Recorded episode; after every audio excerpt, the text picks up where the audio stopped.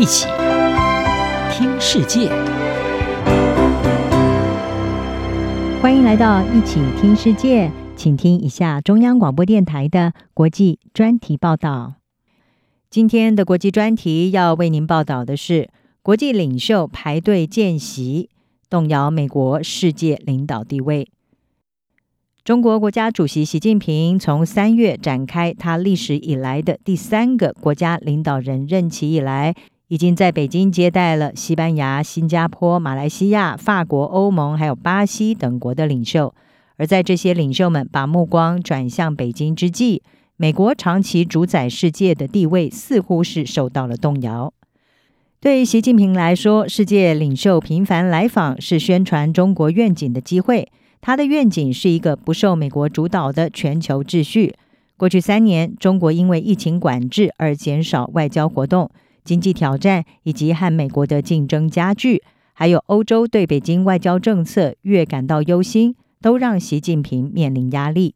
新加坡南洋理工大学国际关系的专家李明江是表示，中国领导层认为现在正是中国制定战略计划的时候。他说，其中一项可能的好结果是弱化美国的结盟。这是为什么？我们看到北京如此的费力，试图要稳定并且改善和欧洲国家的关系，也努力改善并且强化和新兴经济体的合作。尽管对中俄关系日益紧密，以及对中国恫吓台湾越加感到担忧，但是国际领袖们仍然选择前仆后继的前往北京。而习近平利用这个机会，除了批评美国，也传达他对重塑世界强权的看法。习近平三月底跟新加坡总理李显龙会面的时候，强调亚洲国家应该要共同坚决反对霸道霸凌，明确抵制脱钩断链，同时敦促马来西亚首相安华要坚决抵制冷战思维和阵营对抗。在面对西班牙总理桑杰士的时候，习近平警告。发展好中欧关系需要欧方坚持战略自主。分析家是指出，北京不安地看着美国和欧洲盟邦因为俄乌战争更加的紧密，现在则是强调自己的经济伙伴地位，并且利用大西洋两岸的分歧从中离间。法国总统马克宏四月初访问北京的时候，习近平称中法都是具有独立自主的传统大国。并且是世界多极化的坚定推动者，长期支持欧洲独立发展的马克宏显然是接纳了习近平的看法，并且表示，面对美中竞争，欧洲不必卷入不属于我们的危机，那会阻碍我们打造战略自主。而根据陪同马克宏访问中国的官员是表示，在台海问题上，马克宏显然采取了比美国甚至比欧盟更愿意妥协的途径。马克宏传达的想法是：欧洲人都不能够解决乌克兰危机了，又如何能够可靠地在台湾问题上表达力挺？经济咨询公司龙舟精讯的分析师谢燕梅她说：“欧洲更愿意接受中国成为区域霸权，部分领袖甚至相信这样的世界秩序对欧洲或许更有利。”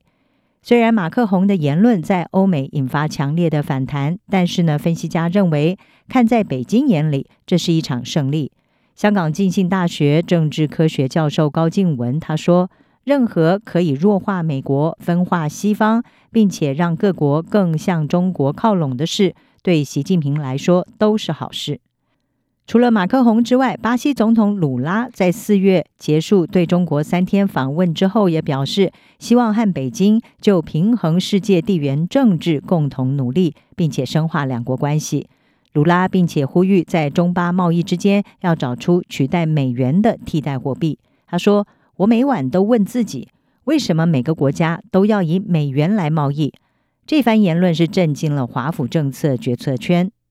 鲁拉并且参访了遭到美国制裁的华为公司，进一步的和华府展开对立。美利坚大学的研究员杜瓦特他说：“习近平发现鲁拉热衷金砖五国，也就是 BRICS，对于全球治理系统的改革是抱持开放态度，并且想要避免自动配合美国。他并且提到，相较四月访问北京的三天，鲁拉在今年二月访问华府的时候才不到二十四个小时。”而北京可能想利用鲁拉访美的缺乏成果，把自己定位成一个更有说服力的双边合作选择。